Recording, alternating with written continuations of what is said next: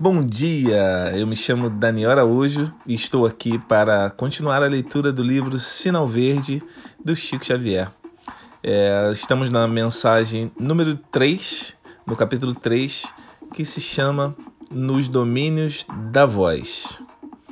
Observe como vai indo a sua voz, porque a voz é um dos instrumentos mais importantes na vida de cada um. A voz de cada pessoa está carregada pelo magnetismo dos seus próprios sentimentos.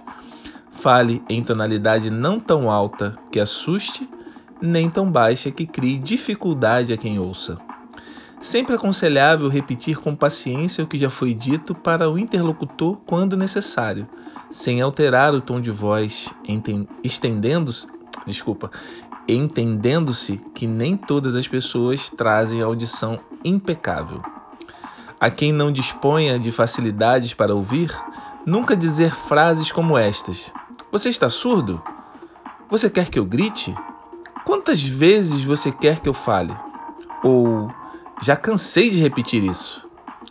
A voz descontrolada pela cólera, no fundo, é uma agressão e a agressão jamais convence. Converse com serenidade e respeito, colocando-se no lugar da pessoa que ouve e educará e, desculpa, e educará suas manifestações verbais com mais segurança e proveito.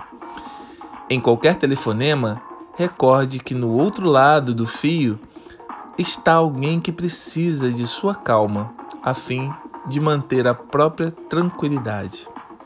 Eu espero que essa mensagem fale um pouco com você, assim como fala comigo, porque muitas vezes a gente não percebe a maneira com que a gente está falando, né? a gente não se coloca no lugar da pessoa que está ouvindo.